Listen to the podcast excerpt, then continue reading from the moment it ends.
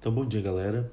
É, nós estamos iniciando hoje essa atividade né, de partilhar com vocês as nossas aulas. Nós vamos iniciar então hoje sobre os sofistas, falando um pouco sobre os sofistas, quem eles eram e qual o objetivo, né, o que, que eles pensavam, o que, que eles falavam, o que, que eles faziam, né, e qual foi a sua importância né, para o surgimento, nesse contexto de surgimento da filosofia é, como nós a temos hoje, né? a filosofia grega, a filosofia é, humanista, né? esse período de transição entre mitologia, pré-socráticos e uma filosofia mais humanista, tá bom? Então a primeira coisa que nós precisamos entender é que a filosofia ela não é atemporal, né? A filosofia ela acontece dentro de um tempo e ela traz reflexões é, a partir né, das vivências do seu tempo. Assim também os sofistas, eles são frutos do seu tempo. Nós estamos ali na período do século final do terceiro, quarto, quinto século, né? e nós temos ali esse processo de mudança né? de toda a cultura grega, de sobretudo em Atenas, né? sobre esse período de mudanças né? socioculturais. É nesse, nessa perspectiva, nesse período de mudanças que surgem os sofistas, tá bom? É, nós temos ali uma passagem da aristocracia para a democracia, né? lembrando que nesse, nesse processo de democracia grega, todas as pessoas ou todos os cidadãos eles são capazes de uma atuação política e entendamos por cidadão grego, né, o cidadão ateniense, todas as pessoas homens maiores de 21 anos, né, que tenham posses que sejam naturais de Atenas, tá certo? Então é nessa perspectiva, nesse período que surgem então aí os sofistas. Os sofistas eles são mestres na arte do saber, eles são especialistas no saber. Aqueles que se colocaram como os responsáveis para ensinar os cidadãos aquilo que era essencial para que a democracia se tornasse possível. Então eles são os professores da arte do falar, né? Então era preciso que todos os jovens, que todos os cidadãos entrassem nessa, nessa discussão política, mas eu não posso entrar numa discussão política se eu não sei discutir. E aí então é que entra aí os sofistas, né, ensinando as pessoas, ensinando os cidadãos a falar. Pelo fato de não termos nenhuma obra escrita por eles, a não ser uma obra de Isócrates, o conhecimento sobre os sofistas é pequeno e incerto e situa-se apenas no contexto das críticas feitas a eles por aqueles que não concordavam com suas atividades. E aí nós temos as críticas que Sócrates, Platão, Aristóteles fazem aos sofistas, tá bom? Qual a atividade deles?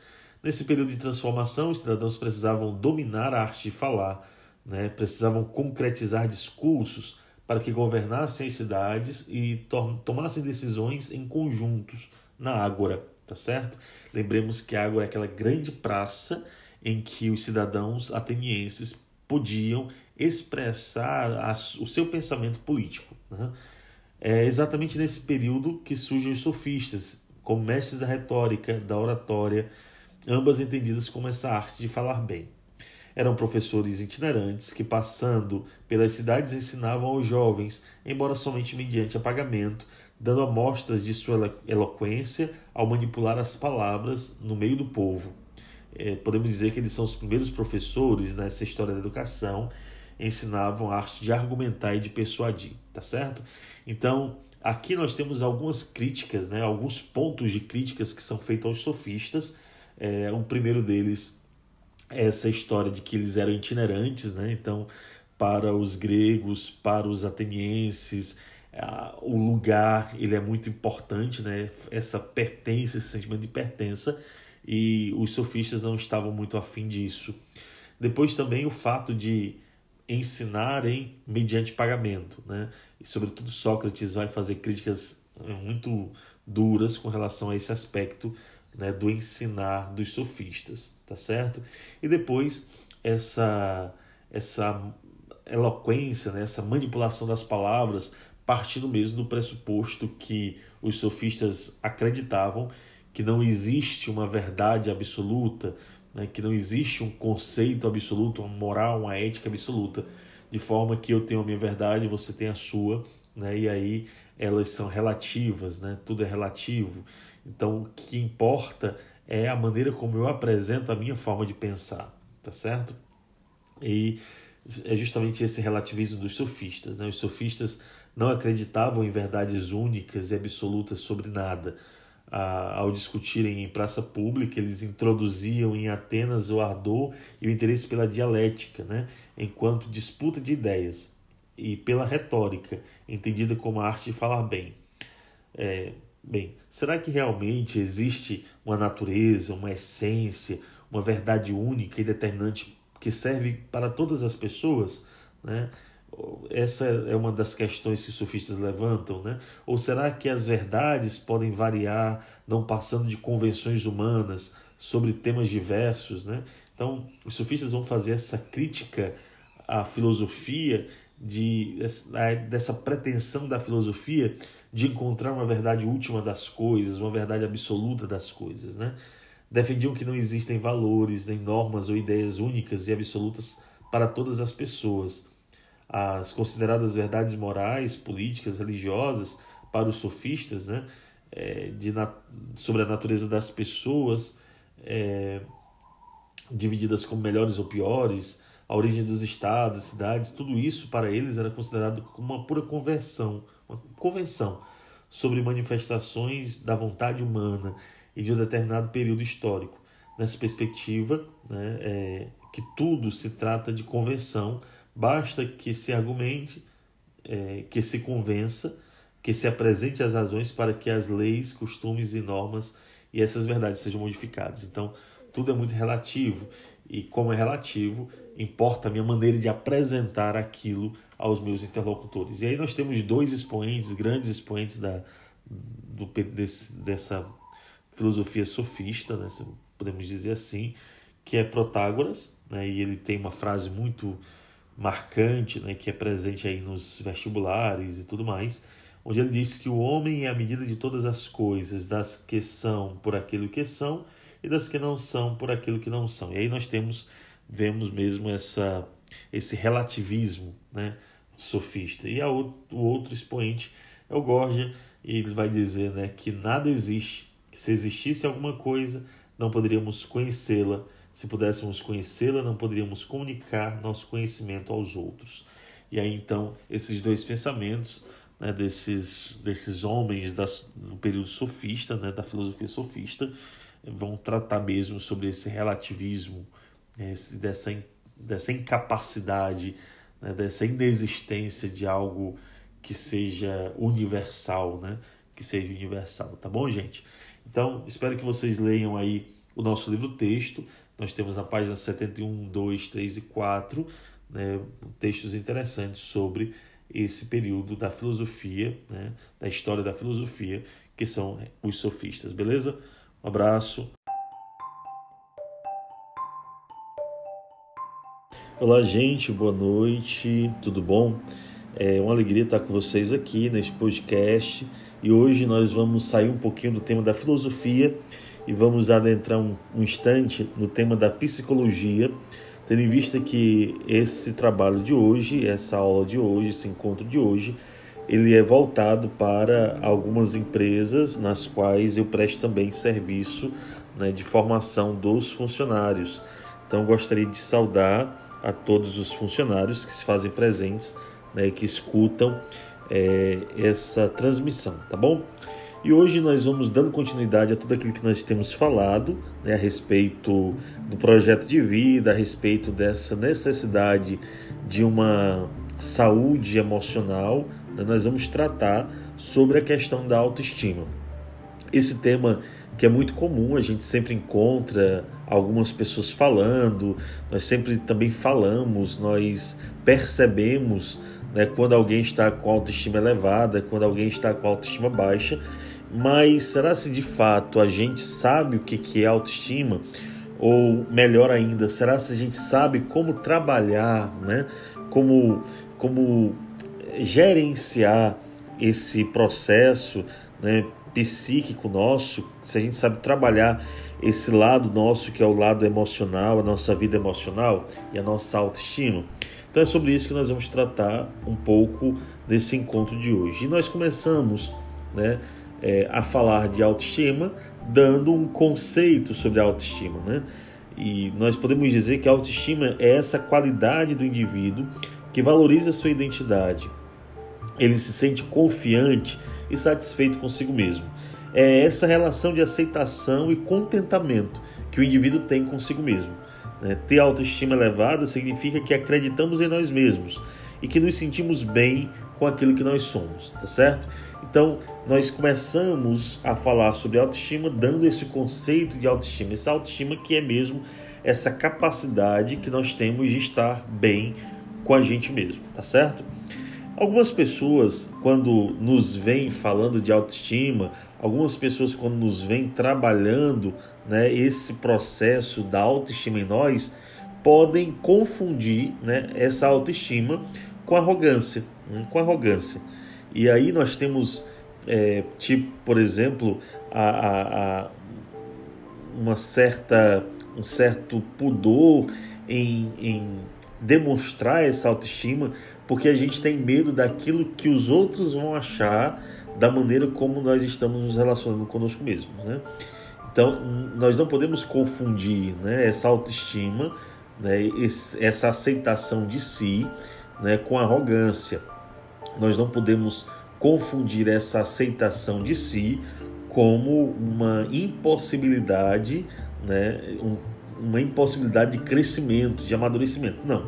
Essa autoestima, né, ela é mesmo, eu estou de bem comigo mesmo, né, nas minhas qualidades, eu aceito as minhas limitações, mas eu preciso, eu entendo que eu preciso trabalhar para que essas minhas limitações sejam sejam é, é, vencidas, né? Sejam vencidas, tá bom?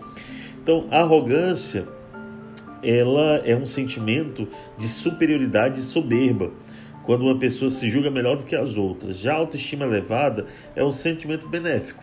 Então, eu não causo nenhum malefício para o outro tendo uma autoestima elevada. Pelo contrário, quando eu sou arrogante, eu afasto as pessoas de mim. Né? Com a boa autoestima, nós nos sentiremos fortes e seguros para escolher né, aquilo que nós devemos fazer, né, seja no campo profissional, seja até mesmo no campo afetivo.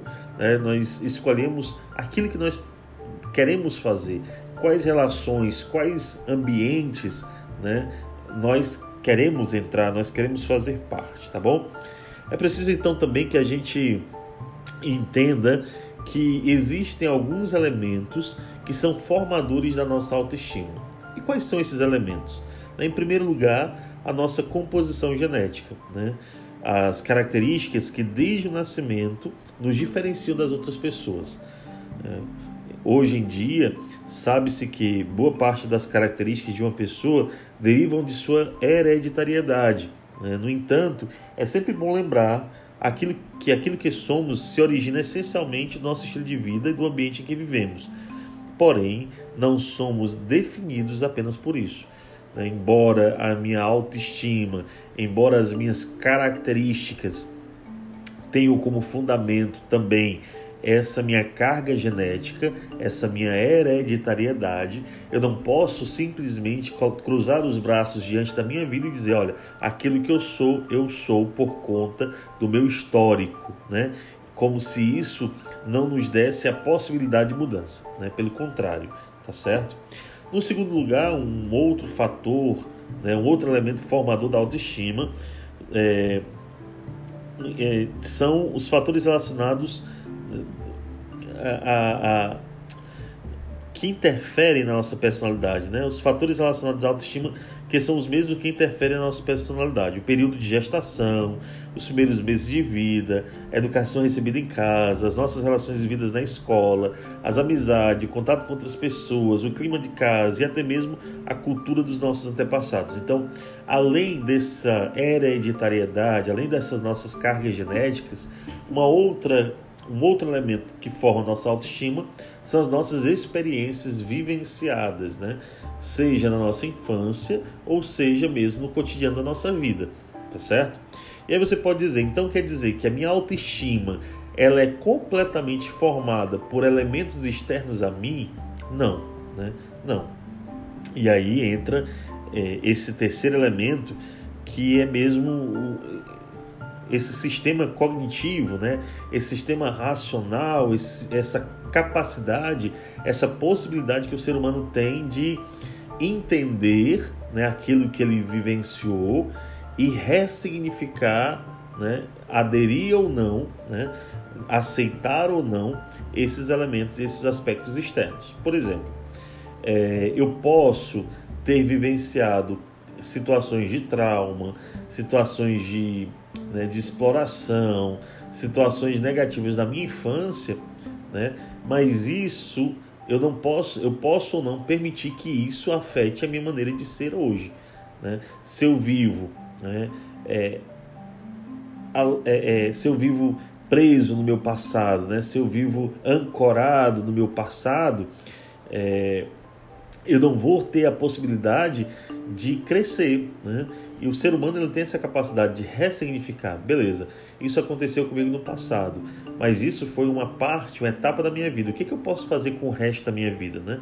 Então, todos esses três são elementos que formam a nossa, a nossa autoestima, né? a nossa personalidade, faz parte mesmo dessa vida emocional. Veja, e essa questão da autoestima é algo que vai, é, é, que nos ajuda a dar sentido à nossa vida, nos dá prazer na vida, né? nos faz projetar a vida e nos faz também é, viver bem em comunidade, nos faz bem desempenhar bem o nosso trabalho nos nossos ambientes, sejam eles quais forem. Né? E a gente conhece né, de forma muito clara quais são as características ou quais são os sinais que são comuns em pessoas que têm uma autoestima baixa no ambiente de trabalho. Normalmente essas pessoas são aquelas que são pessimistas, são aquelas pessoas capazes de, de, de emitir alguma opinião, são pessoas isoladas socialmente, são pessoas que demonstram muita falta de fé em si mesmas, né? são pessoas que têm medo do desafio, tem sempre uma sensação de fracasso, né? uma tendência à procrastinação, ou seja, deixar sempre para depois, a dificuldade de reconhecer seus próprios erros. Então, essas características elas são comuns naquelas pessoas que é, têm uma, uma autoestima baixa. Né? E é por isso, então, que nós precisamos trabalhar sobre isso. Né? É preciso, então, que nós pensemos sobre isso. É preciso, então, que nós reflitamos sobre isso, porque isso interfere muito no nosso, no nosso ambiente de trabalho, tá certo? Então, que como exercício de casa, né, como lição de casa desse nosso encontro, né, você possa na frente do espelho olhar para você mesma e dizer, né, olhar as suas qualidades, olhar as suas limitações, ver como é que anda a sua autoestima, ver como é que anda a aceitação que você tem de si mesma, né, ver é, o amor que você é, é, tem dado a si mesma. Né? Às vezes a gente não consegue entender por que, que as nossas relações externas, seja com namorado, namorada, marido, esposa, elas não dão certo, né? Às vezes a gente começa a colocar o erro no outro, o problema no outro, mas às vezes esse problema está dentro de nós mesmos, né? É preciso que eu veja, né? porque às vezes a gente vai procurar no outro aquilo que a gente não tem dentro da gente, né? E essa essa falta de autoestima é, gera em nós uma sensação de, de carência, de desamor. Né? Eu não consigo me amar e aí às vezes eu vou procurar no outro, eu vou querer que o outro me dê aquilo que eu não dou a mim mesmo. E isso é impossível. Né? Eu vou procurar que eu pensar, vou querer que o outro me ame, né? É, suprindo a falta de amor próprio que eu tenho. E isso é impossível, tá bom, gente? Mas isso a gente vai tratar nas nossas, nos nossos próximos encontros. Tá bom? Muito obrigado pela atenção. Espero que esse encontro tenha sido produtivo para todos. Um abraço.